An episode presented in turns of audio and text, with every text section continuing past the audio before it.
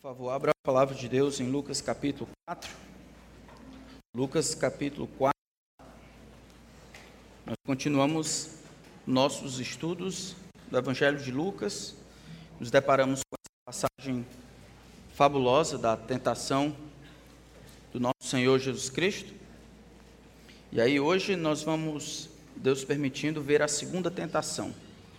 A tentação do Senhor Jesus Cristo, nesse momento aqui, ele aparece como um, um, um teste, como se fosse um controle de qualidade. Lembra que Jesus, ele já havia sido declarado desde o seu nascimento, ainda sendo prometido pelo anjo Gabriel: olha, você dará à luz um filho, o poder do Altíssimo vai envolver com a sua sombra, de maneira que o ente santo, que será que é gerado no teu ventre, será chamado filho do Altíssimo. Exatamente no capítulo 3, no final dele, nós vamos ver Vocês pensam que é só Jesus que tem tentação, né?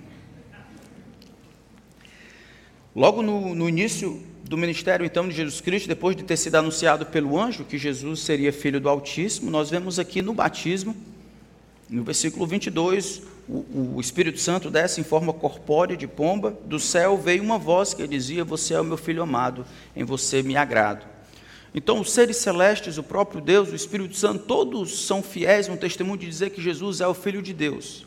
Dizer que Jesus é o Filho de Deus se acomoda com aquilo que Deus iria fazer por meio de Jesus. Isso é reverter aquilo que o primeiro pai, Adão, fez. Reverter a maldição, essa quebra de relacionamento entre o homem e Deus, que Adão permitiu que entrasse por ter crido no diabo, Jesus, o Salvador, o Filho de Deus, com o seu sacrifício, iria restaurar todas as coisas. Mas quem é apto para isso? A tentação aparece no início do ministério de Jesus porque ele precisa ser provado, testado, como se fosse um controle de qualidade, que ele é o homem, que ele é a pessoa, ele é o ser por meio de quem Deus vai restaurar todas as coisas. E isso significa destruir o diabo, destruir o poder de Satanás, destruir o poder e a autoridade e o que Satanás havia trazido no mundo. É por isso que a tentação se apresenta exatamente no início do ministério de Jesus Cristo. Nós aprendemos que as tentações ou os testes não é somente para Jesus, mas todos nós. Discípulos de Jesus precisamos compreender tentação como algo absolutamente normal. Nós aprendemos até que tentação e provação é, são só duas perspectivas da mesma, do mesmo evento. Da perspectiva do diabo, é uma tentação porque ele vai se utilizar de todas as formas para atrair a atenção do ser tentado para ir contra a vontade de Deus. Ele torce para que o ser tentado se afaste de Deus. O mesmo evento, no entanto, da perspectiva de Deus, é Deus tentando purificar, ajudar, controlar, provar que o amor que o ser tentado tem por Deus é maior do que as promessas que a tentação tenta oferecer. Por isso que nós vemos no versículo 1 e 2 o Espírito Santo conduzindo Jesus, não contra ele, mas o Espírito Santo enche Jesus e guia-o ao deserto para que ele seja provado e assim declarado como capaz de salvar os homens dos seus pecados. Então vamos fazer a leitura desse texto, Lucas capítulo 4, a partir do versículo 1. Diz assim a palavra do Santo Deus. Jesus, cheio do Espírito Santo, voltou do Jordão e foi guiado pelo mesmo Espírito no deserto, durante 40 dias sendo tentado pelo diabo. Nada comeu naqueles dias, ao fim dos quais teve fome. Então o diabo disse a Jesus: Se você é o filho de Deus, mande que esta pedra se transforme em pão. Mas Jesus lhe respondeu: Está escrito: O ser humano não viverá só de pão. Então o diabo levou para um lugar mais alto e, num instante, lhe mostrou todos os reinos do mundo e disse: Eu lhe darei todo este poder e a glória destes reinos, porque isso me foi entregue e posso dar a quem eu quiser. Portanto, se você me adorar, tudo isso será seu. Mas Jesus respondeu: Está escrito: Adore o Senhor, seu Deus, e preste culto somente a Ele. Então o diabo levou Jesus a Jerusalém, colocou-o sobre o pináculo do templo e disse: Se você é o filho de Deus, jogue-se daqui, porque está escrito. Aos seus anjos ele dará ordens a seu respeito para que o guardem e eles o sustentarão nas suas mãos para que você não tropece em alguma pedra. Jesus respondeu ao diabo: Também foi dito: Não ponha à prova o Senhor, seu Deus. Tendo concluído todas as tentações, o diabo afastou-se de Jesus até momento oportuno. A primeira tentação que nós vimos no último domingo, a tentação de transformar pedras ou pedra em pão. Nós vimos que esta tentação não é a mesma, embora seja de uma natureza diferente do que é para nós, a gente não tem o poder de transformar pedra em pão, e assim essa tentação seria inofensiva para a gente. A qualidade ou o tipo de tentação é muito comum. É uma tentação, no caso de Jesus, de desconfiar do cuidado e do amor que Deus tem pelo próprio Jesus. Sendo que você é o filho de Deus, então manda que estas pedras se transformem em pão. Isso é, você não consegue perceber que Deus não tem cuidado de você direitinho? Como é que você é o filho de Deus e está passando fome? Como é que você é o filho de Deus e está sendo conduzido no, para o deserto, experimentando tentação durante 40 dias? Como é que você é o filho de Deus e está passando fome? A primeira tentação se apresenta como uma desconfiança no cuidado de Deus, promovendo uma perspectiva diferente a respeito da demonstração do cuidado de Deus, atrelando o cuidado e o amor de Deus com as circunstâncias ao redor. E embora a gente não seja tentado a transformar a pedra em pão, é tentado sim a desconfiar do amor de Deus quando as coisas ruins acontecem quando precisamos enterrar alguém que amamos, quando não temos o dinheiro que precisamos para prover para a nossa família, quando as coisas que nós havíamos planejado não dão certo, quando chega a doença, quando chega a dor, quando chega a dificuldade, quando chega a fome, quando dói. O diabo sabe, ele tem aprendido que esse é um padrão comum ele olha para Jesus depois de 40 dias, percebe que Jesus está fraco e ele toma aquilo como uma oportunidade a mais para uma vez mais tentar Jesus a desconfiar do cuidado gracioso de Deus, a descrer do amor de Deus, sendo que ele é o filho de Deus. Mas essa é a primeira tentação. Hoje nós vamos, Deus permitindo, olhar a segunda, talvez a terceira. Vamos orar, pedir que Deus nos ajude. Eu queria pedir oração enquanto você ora aí, para orarmos pela nossa igreja. Nossa igreja tem sido atacada, como, como de costume, mas normalmente quando a gente estuda sobre essas coisas, as coisas, as tentações aumentam. Então, orem por você e aproveite para orar por nós e possamos aprender as lições que precisamos aprender. Senhor, o diabo não tem poder sobre os teus filhos na sua gana por poder e adoração, o inimigo das nossas almas deseja destruir o teu plano e o teu povo. Mas o Senhor Jesus Cristo, nosso Salvador, foi tentado em todas as coisas, a nossa semelhança, mas sem pecado. Olha, Senhor, a tua palavra está aberta diante de nós. Mais uma vez, o nosso maior desejo e necessidade é que o Senhor nos ensine por meio da tua palavra semeador, ao semear a palavra, Senhor, ele não tem condições de controlar os efeitos da palavra, nem produzir os efeitos da palavra. Nós, humildemente, reconhecemos nossa incapacidade, limitação, implorando que o Senhor, Espírito, o autor desta palavra, confronte os poderes das trevas e não permita que o diabo alcance vantagem atrapalhando a ação que o Senhor deseja realizar por meio da tua palavra. Ensina-nos, Senhor, a aprender com o teu filho. Ajuda-nos a declarar guerra com as ferramentas certas.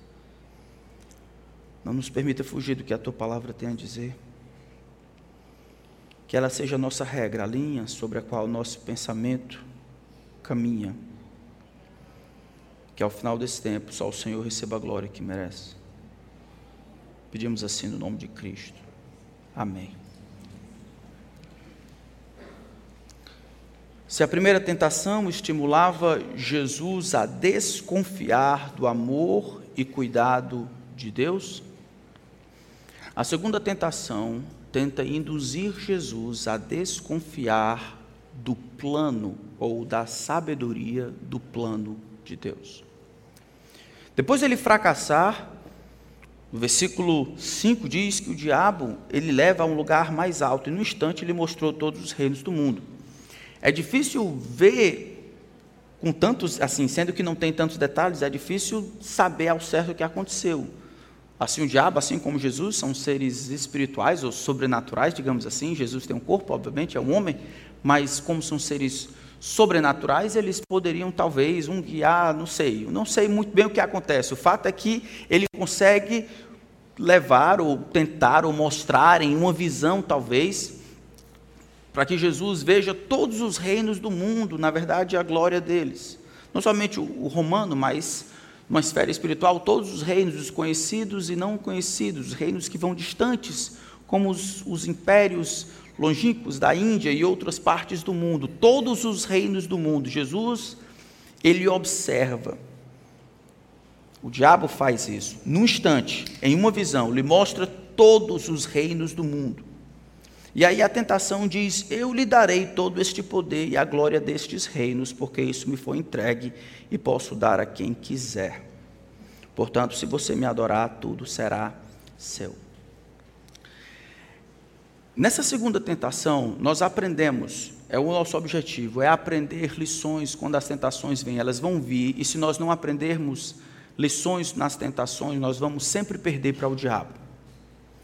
Nas muitas estratégias que o diabo utiliza para destruir o povo de Deus, destruir o plano de Deus, dois componentes são essenciais nas tentações. Incrustado em cada tentação, normalmente ele vai se utilizar de dois, gran, dois componentes que ele tem aprendido ao longo dos seis mil anos de interação com os seres humanos.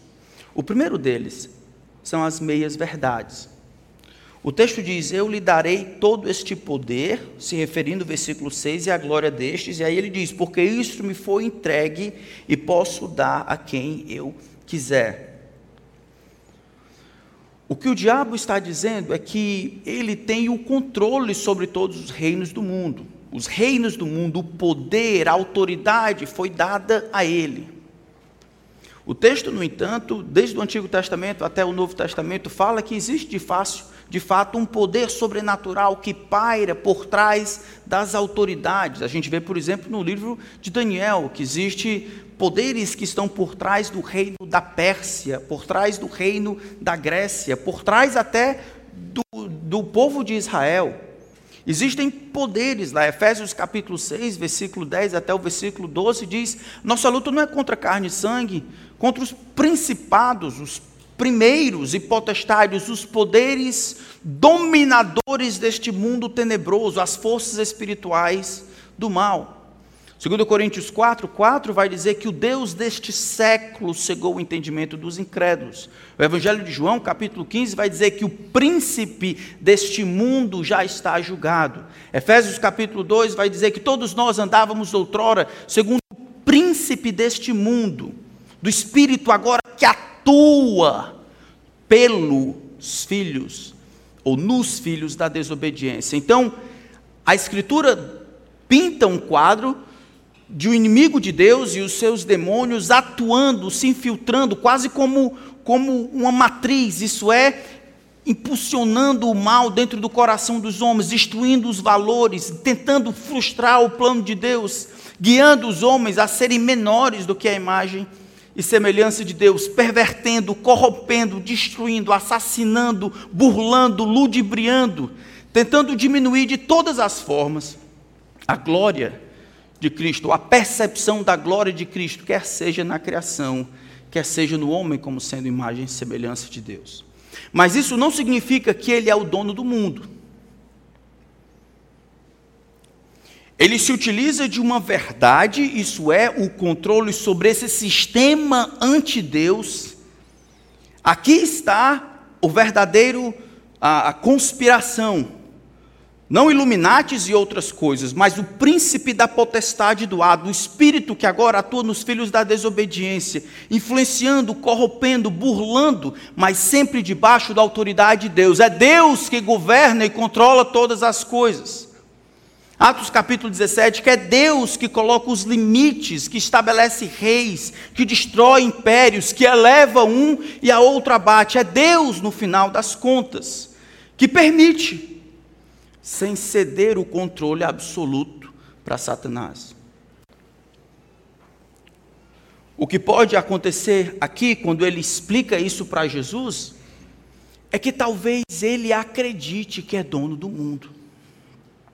Porque exerce autoridade, porque isso é porque influencia, porque diz ali, porque os homens são considerados distantes de Deus, são considerados escravos de Satanás. Que ele é como um ladrão que entra dentro de um ônibus e começa dizendo: é meu, é meu, é meu, é meu, é meu, sem nada ser dele. Assim é o diabo inflamado na sua cegueira, com a gana de ser o dono, o controlador, de tomar o lugar de Deus, que sim, controla todas as coisas, ele diz: Olha, tudo isso, tudo isso é meu, tudo isso foi entregue a mim, e eu posso entregar a quem eu quiser.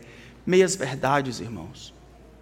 Meias verdades são mentiras completas, meias verdades são talvez os instrumentos de Satanás e suas estratégias para destruir a sua alma. Essa seria uma das mais difíceis de serem percebidas. É como ele fizesse uso de palavras muito parecidas. A palavra asa e aça é só o acrescentar um S. É como se ele modificasse a palavra todo por tolo e a pessoa ouvisse todo, ela será completa se abraçar o que o diabo promete, quando na verdade ela é um tolo. Mas dita com rapidez, a pessoa não nota. O diabo então é o grande enganador, aquele que introduz as meias verdades. Deseja perverter os valores, diminuindo o ideário humano para a humanidade, divino para a humanidade, destruir o plano do Senhor. Desde o Gênesis capítulo 3 até agora, ele tem se utilizado de meias verdades, corrompendo algo que você não pode negar, acrescentando, ludibriando, modificando, para que você não dê a atenção devida e ele conquiste você. Tudo isso te darei. Essa promessa é construída então sobre uma meia verdade ele tem uma determinada autoridade e influência, mas não controla todas as coisas.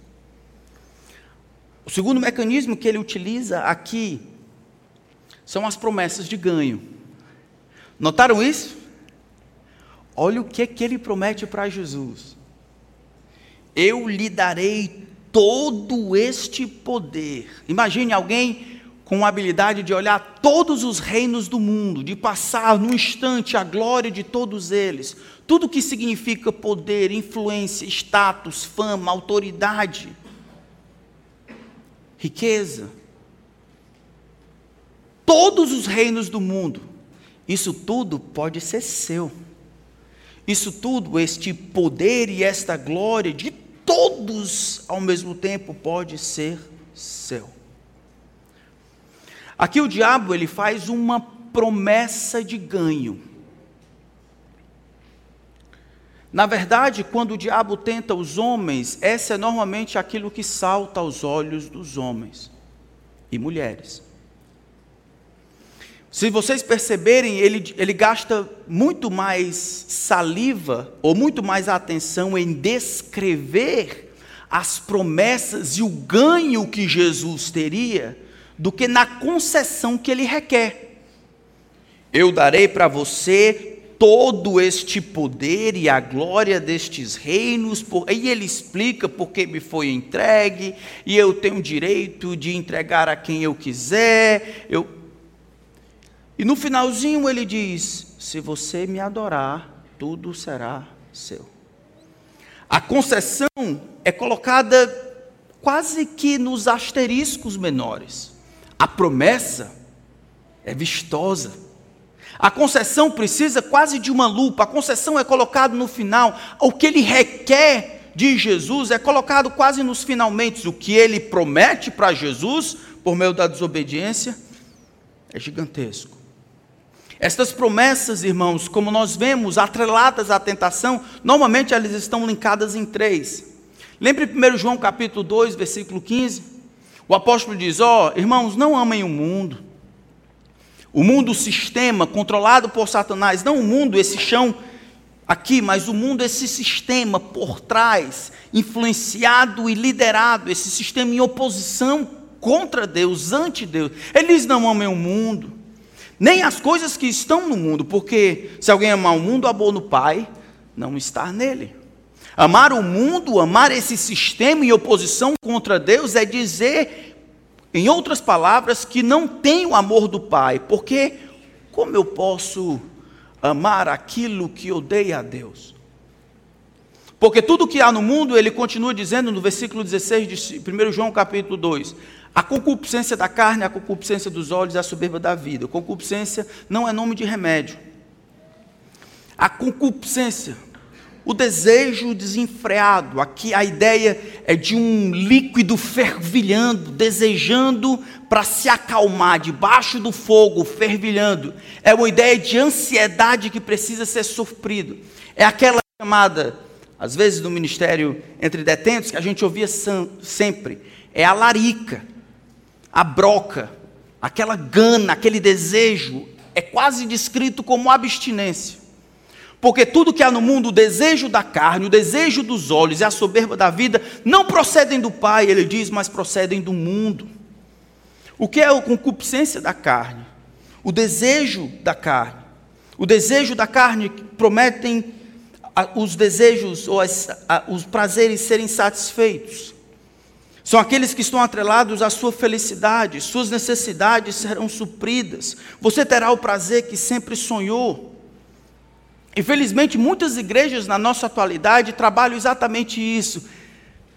Você terá as suas necessidades, você tem dificuldade no seu coração, você está em busca de alegria, de satisfação, de felicidade, venha para cá mas eles dão e oferecem o que a pessoa acha que precisa e quer, não o que Deus tem dito em Sua palavra que é a maior necessidade do homem. É Deus que conhece os corações que define o que o homem precisa. O seu coração e o meu coração são enganosos. Nós vivemos em função das nossas necessidades sentidas: a autoafirmação, prazer, fama, dinheiro, realização, aceitação, respeito e todas as outras coisas. Deus diz que a obra do Pai é essa, que os homens creiam em Jesus Cristo, e depois disso, o que vier é lucro. Antes disso, você pode ter tudo, o homem perece no inferno. O desejo e a vida que é controlada pela concupiscência, os desejos desenfreados da carne, procede do mundo. Desejo, a concupiscência dos olhos, fala daquele tipo de gana. Tudo que ver quer. São os olhos que não se cansam de ver. São as janelas do coração que não se cansam de requerer. Que procuram satisfação e encontram satisfação sempre na expectativa do lá. Sempre no depois. Naquilo que vem adiante. Nunca no agora. Nunca no que eu tenho mas a tristeza vem exatamente no que eu não tenho. E a soberba da vida é o desejo de ser, de estar por cima da carne seca.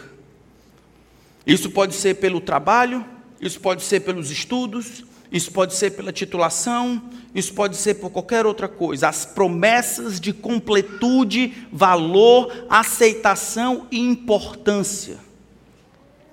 É isso que o diabo faz, ele se utiliza dessas coisas, inflamando o coração dos homens para quererem assim acharem que serão felizes, para conquistarem, mesmo que isso implique pecado contra Deus, e assim finalmente serem felizes, para procurarem os prazeres por cima de pau e pedra e assim serem felizes.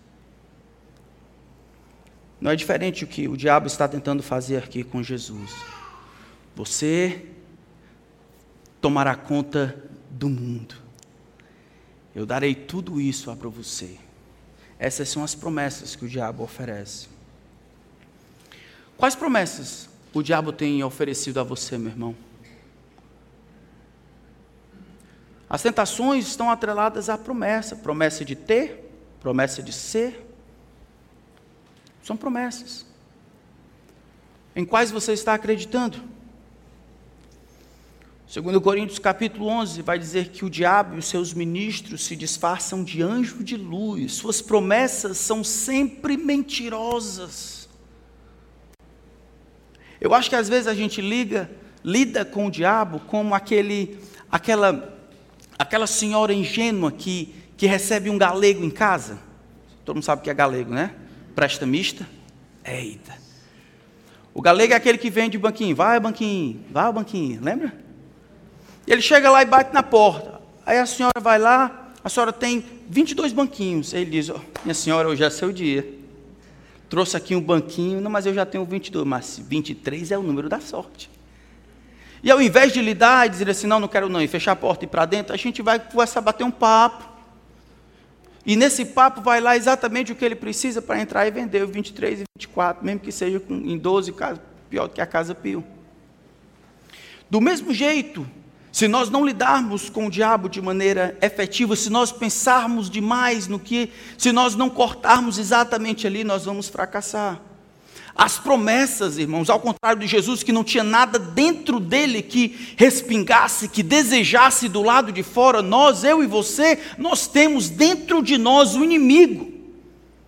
E de fora o diabo procura aonde ele pode jogar uma lança aonde ele pode jogar um dado, aonde ele pode fazer um link e, e empurrar combustível para o seu desejo que já clama por satisfação. E fazer você menor do que você poderia ser, e roubar parte do seu futuro, e tornar você infrutífero, e fazer você uma pedra de tropeço, e mentir para você dizendo que a vida é essa aí mesmo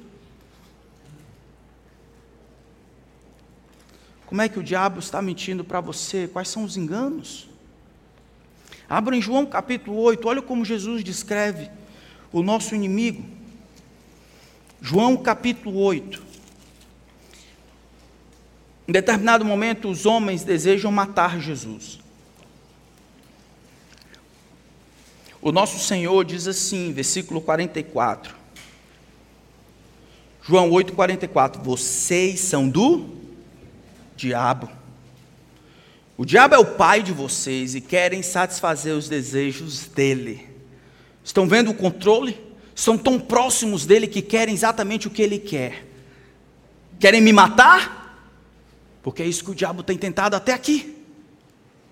E nisso vocês se ligam, filho de peixe, peixinho é. Ele foi assassino desde o princípio e jamais se firmou na verdade, porque nele não há verdade. Quando ele profere mentira, fala do que lhe é próprio, porque é mentiroso e pai da mentira. Todas as promessas que o diabo fala são mentira. Ele tem um objetivo em mente: convencer você de que vai dar tudo certo. Ele quer convencer você que você pode, na verdade, ter coisas boas à parte da da vontade de Deus, que o plano de Deus não é de fato tão sábio ou tão bom, que você pode dar um jeitinho aí.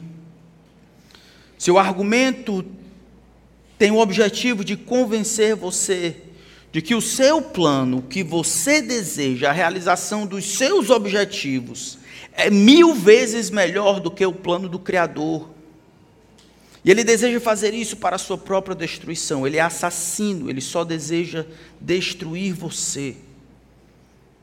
Então ele usa a promessa de uma coisa boa. Sabe quando seu filho mente para se safar de disciplina? Para evitar alguma coisa ruim que vai acontecer? Ele está acreditando que aquilo ali é correto e bom a promessa de uma possível libertação de alguma retaliação ou disciplina por parte dos pais faz com que ele peque. Ele acredita na promessa do seu próprio coração, mas acha que existe um coluio entre ele e o diabo. Sabe quando você luta contra determinado pecado e você não pede ajuda porque você acredita que você consegue sozinho? Conta-se a história, irmãos, de um conquistador espanhol que acabou entrando em acordo com o líder de uma, de uma tribo, que era inimigo com outra, entrando em, em acordo com esse aqui para destruir aquela outra tribo de lá. E nos acordos entre esse conquistador e agora o seu novo aliado, ele diz: oh, não se preocupe, eu prometo a você que da sua tribo, da sua família, isso é aqui, eu não vou derramar nenhuma gota de sangue no chão. Está resolvido. O, o, rapaz de lá, acreditando então nesta promessa, se uniu e os dois foram destruir, de fato conquistaram aquela tribo rival. Ao retornar, ele massacra toda a tribo do seu aliado. Enquanto o homem está lá vendo os filhos morrerem e as, e as filhas serem molestadas, ele diz: Como é que você faz isso? Você disse que não ia derramar nenhuma gota de sangue no chão. O homem vira, então, ele diz: É exatamente isso. O homem, então, o conquistador enrolão, vira o homem de cabeça para baixo, sangra-o como se fazia com galinha e coloca uma grande bacia para que nenhuma gota de sangue toque no chão. Isso é o que o diabo faz. Tudo que ele promete, a parte do plano de Deus, é mentira. Aí você acha que pode ter alegria e satisfação, largando do seu casamento com a mulher da sua mocidade, porque encontrou alguém que é alegre, que lhe compreende, que lhe ajuda, que é feliz. Você acha que pode então, que vai ter alegria que está procurando, mas não está tendo, mas você vai conseguir aquilo ali destruindo a primeira aliança que fez debaixo do grande Deus, você acha que vai dar certo?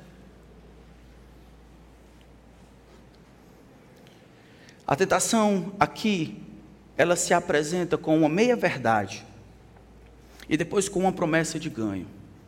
A concessão que o diabo pede é pequena. O que, é que ele quer que Jesus faça? Que ele se prostre e adore. Irmãos, olha a inteligência do inimigo das nossas almas. O diabo sabia, porque ele conhece a Escritura, que a Jesus, o Filho de Deus, havia sido prometido todos os reinos do mundo. O livro de Daniel vai dizer que sim, ele viu um, como o filho do homem descendo como as nuvens, e a ele foi dado domínio, os reis dos povos irão adorá-lo. A Jesus está destinado o controle do mundo. Jesus receberá a coroa a ele devida mas só depois da cruz.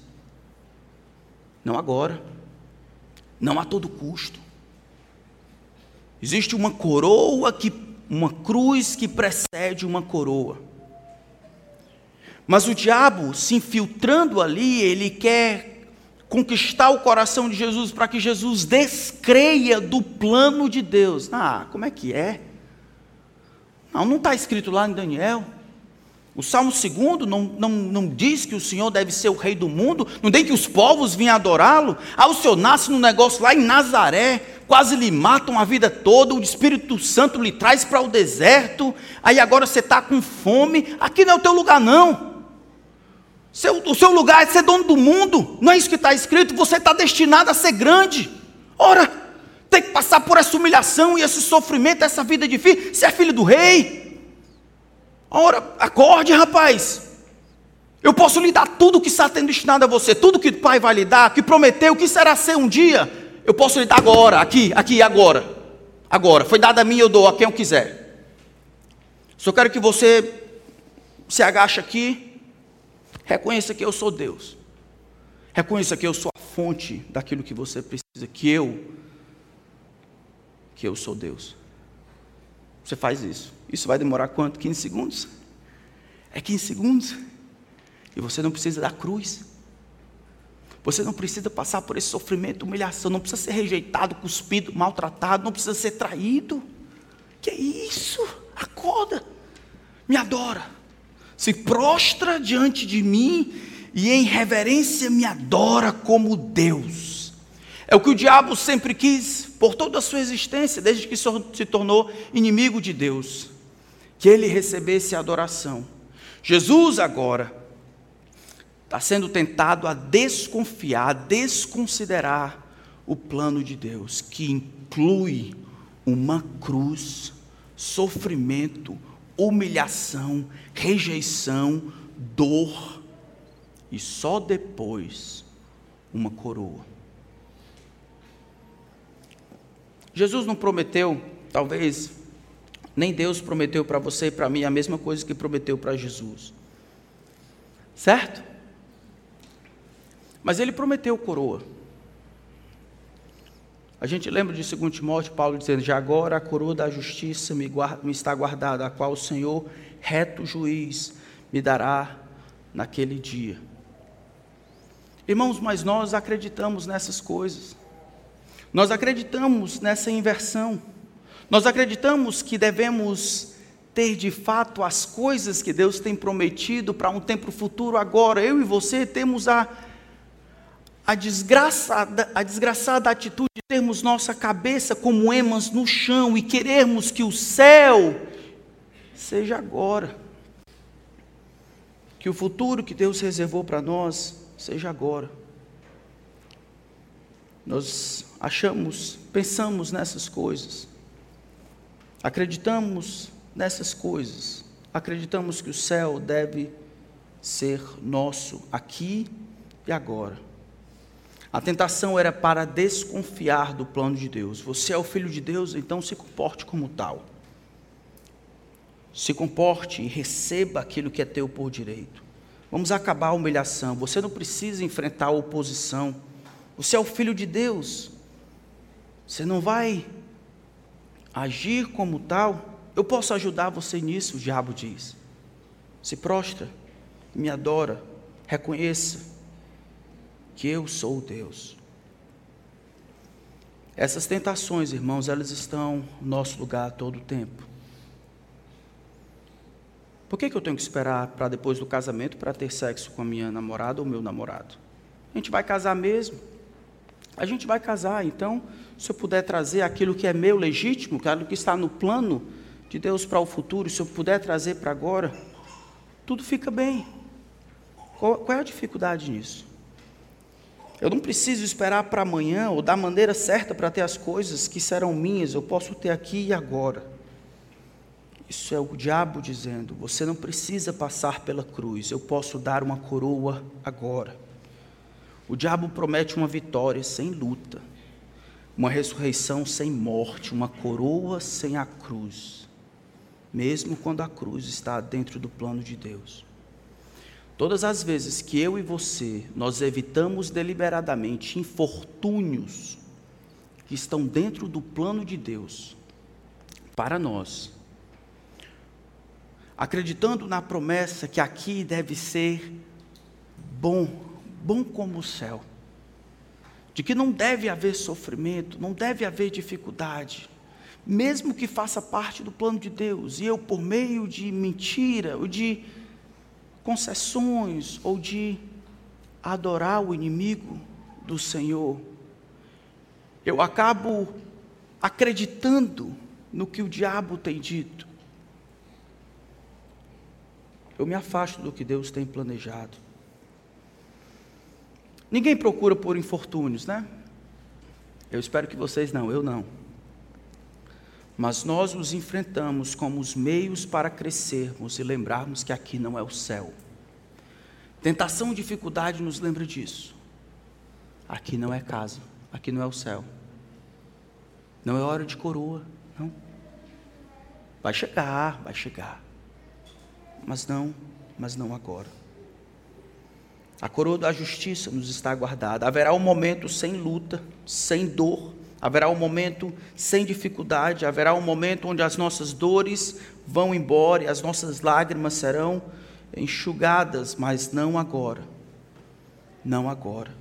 Sofrimentos que Deus reservou para nós no seu plano, eles devem ser aceitos, para que a gente não troque o nosso futuro glorioso pelas dificuldades do presente.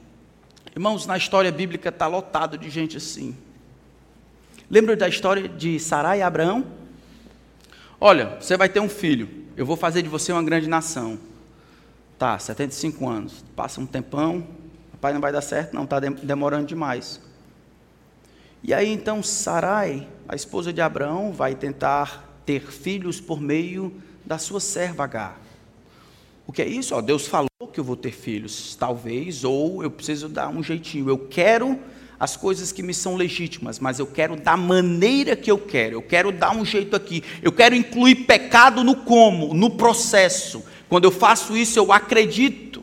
Eu acredito que eu posso ter o que é meu por direito, mas da maneira errada. Essa foi exatamente a tentação do diabo para com Jesus. Lembra de Davi? Davi, ele recebeu o óleo da unção, ele deveria ser rei de Israel. Ainda criança, e ele vai jovem, aí ele passou um tempão, nunca decidiu remover pela força Saul do reino, mas esperou até que o momento certo aparecesse. Na verdade, irmãos, acreditar nisso aqui é acreditar no plano de Deus, que inclui sofrimento no presente e glória no futuro. Quando nós lutamos de todas as formas para trazer a glória para o presente, para tornar a nossa vida mais tranquila, acreditamos na promessa do diabo de tentar de alguma forma querer aquilo que é nosso, descanso, paz, tranquilidade, realização, satisfação completa e absoluta nas coisas do presente. Nada nessa vida presente deve satisfazer, porque nós fomos criados para o céu. E se nós nos satisfizermos aqui. Não será sem estarmos nos prostrando e acreditando de que é possível ter amor, alegria e satisfação a parte do plano de Deus, sem a cruz. Se são as circunstâncias que demonstram o amor de Deus, se são a ausência das circunstâncias que mostram que o plano de Deus é sábio, Deus odiou seu filho, odiou o apóstolo Paulo e todos os mártires que vieram antes dele porque todos tiveram que carregar e viver com a cruz sobre os ombros até que trocaram por uma coroa. A mensagem que a tentação nos mostra, a mensagem que sai da boca do diabo para você, é uma mensagem clara. A ausência de sofrimento, a todo custo, mesmo aqueles atrelados ao nosso relacionamento com Deus, se forem completamente removidos, eles vão arrancar parte da sua fé, do seu relacionamento com Deus. Eu quero dar um exemplo do livro de Hebreus. Abram lá. Hebreus capítulo 11, a história de Moisés.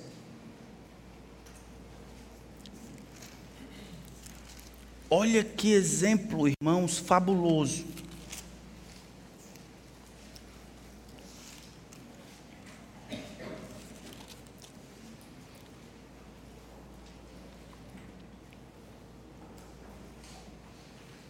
Versículo 24 do capítulo 11. Hebreus capítulo 11, versículo 24. Falando de Moisés, o Senhor diz assim: Pela fé, Moisés, sendo homem feito, recusou ser chamado filho da filha de Faraó, preferindo ser maltratado junto com o povo de Deus, a usufruir prazeres transitórios do pecado. É isso mesmo? Então você nasce por um milagre de Deus, você acaba sendo criado dentro da família ali de Faraó. E aí, quando ele se torna homem feito, ele toma uma decisão voluntária, objetiva, ele prefere, ele coloca na balança, ele prefere, ao invés de ser chamado filho da filha de Faraó, da realeza egípcia, não é que ele prefere isso e viver, ah, eu não quero ser considerado lá, eu quero viver uma vida normal aqui. Não, não. O contrário disso era preferiu ser maltratado junto com o povo de Deus, a usufruir prazeres transitórios do pecado. O que estava na cabeça de Moisés? Versículo 26. Ele entendeu que ser desprezado por causa de Cristo era uma riqueza maior do que todos os tesouros do Egito. Porque ele contemplava o quê? Mas que recompensa? O camarada passa 40 anos lá no Egito, tenta libertar o povo, tem que ser expulso porque agora o faraó quer matar ele. Ele passa 40 anos depois disso trabalhando, cuidando do rebanho do sogro no deserto. Depois disso, ele passa 40 anos liderando o povo dentro do deserto. O seu maior sonho era ver o povo adentrando na terra que Deus havia prometido a Abraão, Isaac e Jacó, a terra que manda leite e mel. Esse era o seu maior sonho. Ele morre na fronteira, olha com os olhos, mas a planta do seu pé nunca pisa na terra que Deus havia prometido. Que recompensa! Aqui, olhando de fora, a vida de Moisés é um fracasso. Em termos de recompensa, um homem usado, mas em termos de recompensa, o que motivou desde o início lá foi não usufruir trazer prazeres transitórios do pecado, mas ser utilizado por Deus, aceitando o sofrimento, o desprezo por causa de Cristo, e isso tem mais riqueza, é mais importante, porque eu contemplo o galardão. É agora, é depois. Todas as vezes que nós colocamos as nossas expectativas que deveriam ser lançadas no futuro para o presente, irmãos, e nós fazemos uso de tudo que está ao nosso dispor para ganhar isso. É o pai que pensa: olha, não, eu vou dar tudo para o meu filho, mas depois eu volto atrás e eu salvo a minha família. Eu, eu nunca vou estar em casa, eu vou estar ralando assim para prover, e aí as outras coisas a gente dá um jeito na frente casamento e filhos e essas coisas, então um jeito na frente. Eu não tenho tempo para ficar indo orar, eu não tenho tempo para ficar lendo a Bíblia, eu não tenho tempo, minha família precisa de mim, os outros precisam de mim, eu tenho que correr para trabalhar, para estudar, tempo para orar, tempo para decorar versículo, tempo para servir aos outros. Não, eu penso isso depois, eu estou muito ocupado, essas coisas, outras coisas são mais importantes. Essas outras coisas são os meios pelos quais você tenta trazer o céu para a terra. Essas coisas são nada. Você acha que naquele dia Deus vai se impressionar pelo tanto de dinheiro que você tem? Ou quantos títulos você tem? Você acha que naquele dia Deus vai se impressionar por pela sua coleção de conchas? Não você acha, ou sua habilidade de vender uma coisa ou outra? Você acha que ele vai se impressionar naquele dia porque você leu assistiu tantas séries sem dormir e tal. A recompensa não é aqui. É isso que Jesus entende. O diabo quer oferecer para Jesus tudo o que será dele por direito. Mas o meio de alcançar, mesmo que seja mentira, o meio de alcançar isso é contornando a cruz. Como assim? É se prostrando e reconhecendo que o diabo tem um plano melhor do que o Senhor. Deus, que tem criado filhos até aqui, ele diz que os filhos e as filhas têm que ser criados na disciplina e na demonstração do Senhor. Aí você acha que não deve disciplinar a sua filha, nem o seu filho, porque você se acha mais esperto do que o Senhor. Você acha que ela vai ser melhor, que vai dar tudo certo, mesmo quando Deus tem dito em Sua palavra a maneira como deve fazer. A história de Moisés nos ensina um exemplo claro. Não foi somente Jesus, mas outros homens, pela fé, conseguiram ver aquilo que é mais importante. Todas as vezes que comprometemos o nosso futuro para melhorarmos o nosso presente, nós nos prostramos diante do inimigo do Senhor, dizendo: Tu és Deus. Teu plano é melhor, mais sábio, você me dar o que eu preciso de uma maneira menos custosa.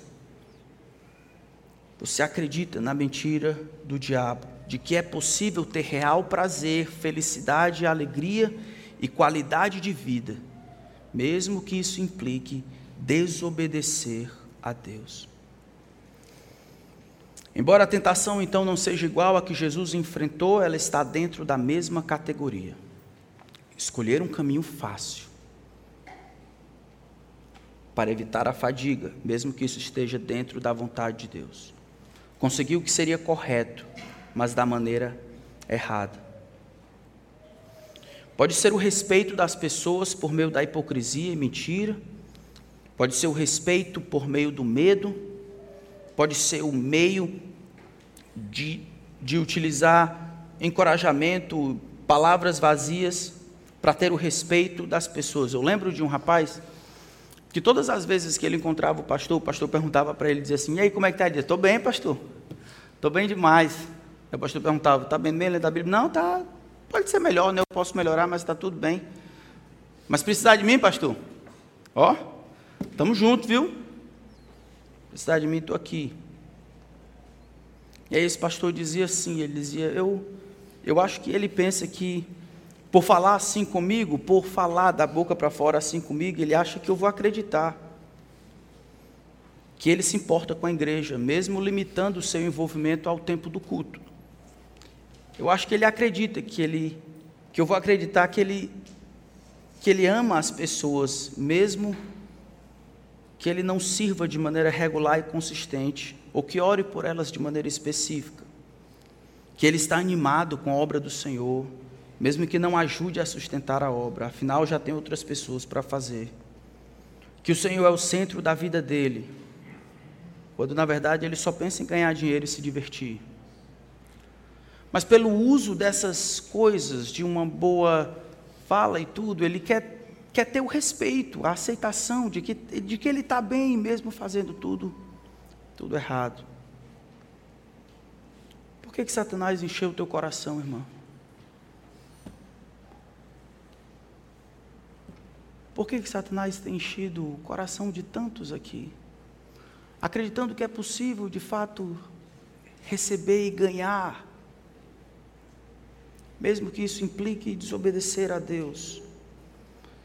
Achando que é possível ser considerado fiel sem fidelidade, generoso sem generosidade, obediente sem obediência, ser uma bênção sem piedade, amar sem sacrifício, ser útil sem serviço, ser discípulo de Jesus sem a cruz, membro do corpo sem prestação de contas, família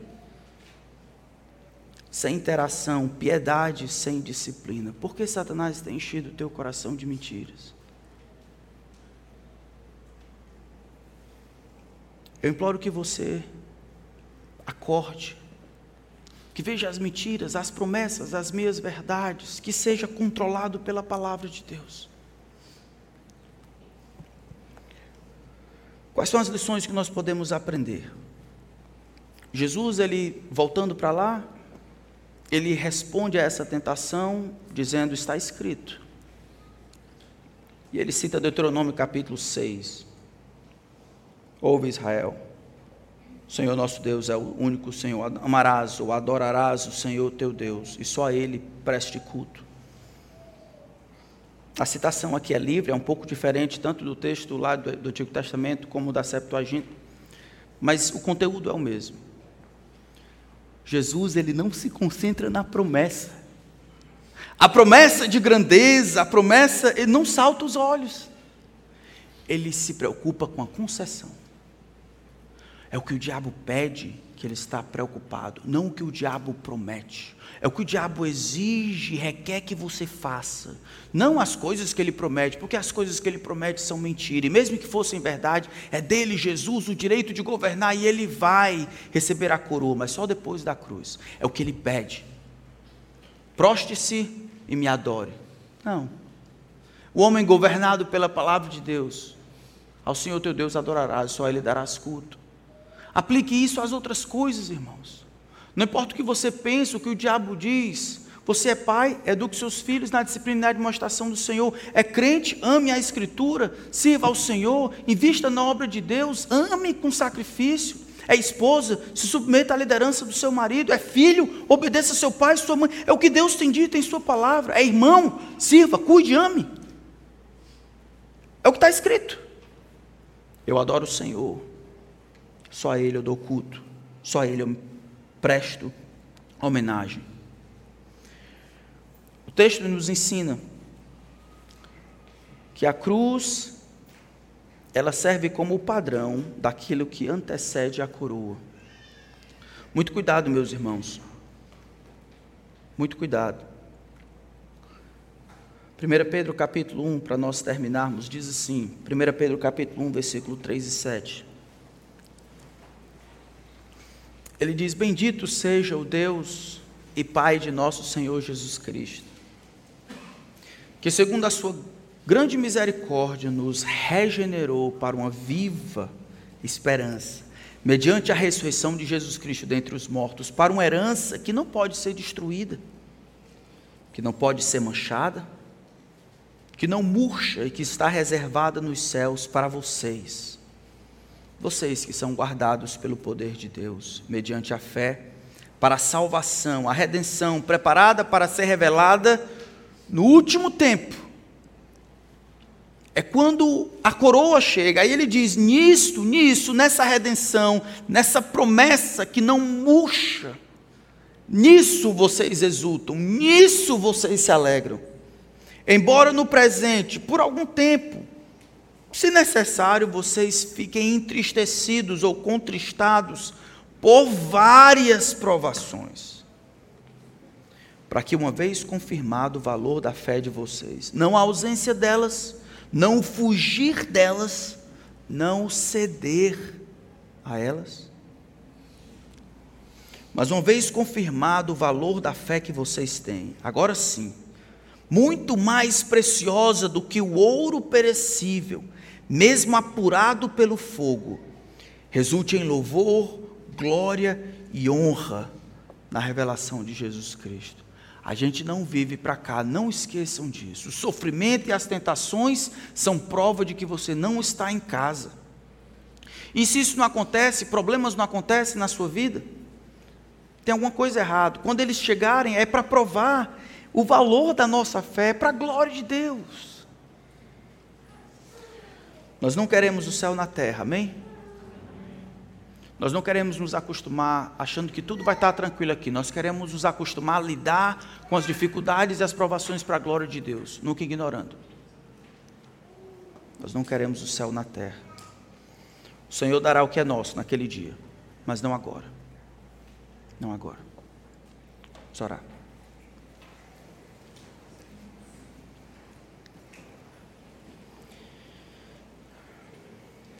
Ore comigo silenciosamente. Peça por você. Peça por sua família. Peça por sua igreja.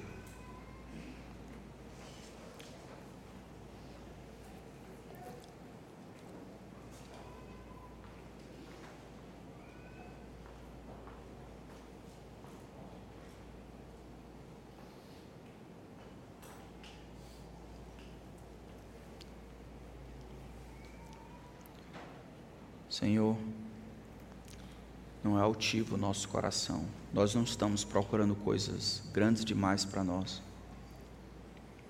Nós queremos sossegar, como a criança sossega no colo dos seus pais. Nós queremos sossegar nos teus braços e esperar por ti. Os nossos olhos estão postos no Senhor. Os nossos ouvidos, os nossos corações estão postos no Senhor, nossas expectativas no Senhor. Eu sei que muitos dos meus irmãos e irmãs estão sofrendo com muitas dificuldades, e sei que o inimigo das nossas almas tem peneirado alguns dos que aqui estão. Eu sei que alguns se encontram fracos, mas vem com o teu poder, Senhor tem misericórdia do teu povo. O Senhor mantém o teu povo em tuas mãos. Esses que foram lavados, remidos pelo sangue do Cordeiro, o Senhor os mantém em tuas mãos. Protege os meus irmãos, Senhor. Seja o amparo aqueles que estão vivendo num comportamento completamente cegos de sua vida, querendo, vivendo, lutando para construir sonhos, reinos, construindo a vida sobre a areia. Senhor, que a tua palavra guie os seus pensamentos e os seus corações que eles sejam guiados pela tua palavra, não pelas impressões, não pelos sentimentos ou essas necessidades sentidas, mas pela tua palavra. A vida não é um ensaio, Senhor. É agora, é real. Nós estamos em guerra contra o inimigo das nossas almas. Céu e inferno aguardam. Queremos crer e seguir o teu filho, nosso Senhor Jesus Cristo queremos ter a coroa que é dele, nossa, queremos aceitar alegremente os vitupérios, as negligências, rejeições, vergonhas próprias da cruz. Não, nós não queremos nos enturmar com essa desgraça de vida, com esse sistema, o inimigo das nossas almas. Não queremos ceder ou fazer nenhuma concessão com aquilo que é caro e eterno. Em submissão à tua palavra, nós queremos chegar do outro lado e assim receber aquilo que é nosso, aquilo que o Senhor nos dará por tua pura graça. Então mantenha os nossos olhos ali e não aqui, Senhor. Mantenha os nossos corações desejando lá, não aqui.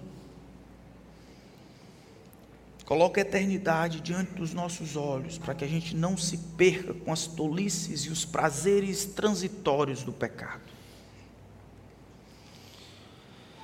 Nos ajuda na guerra contra o diabo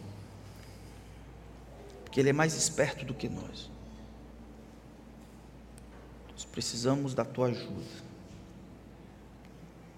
Então vem, Senhor, nos socorre. Em nome de Cristo. Amém.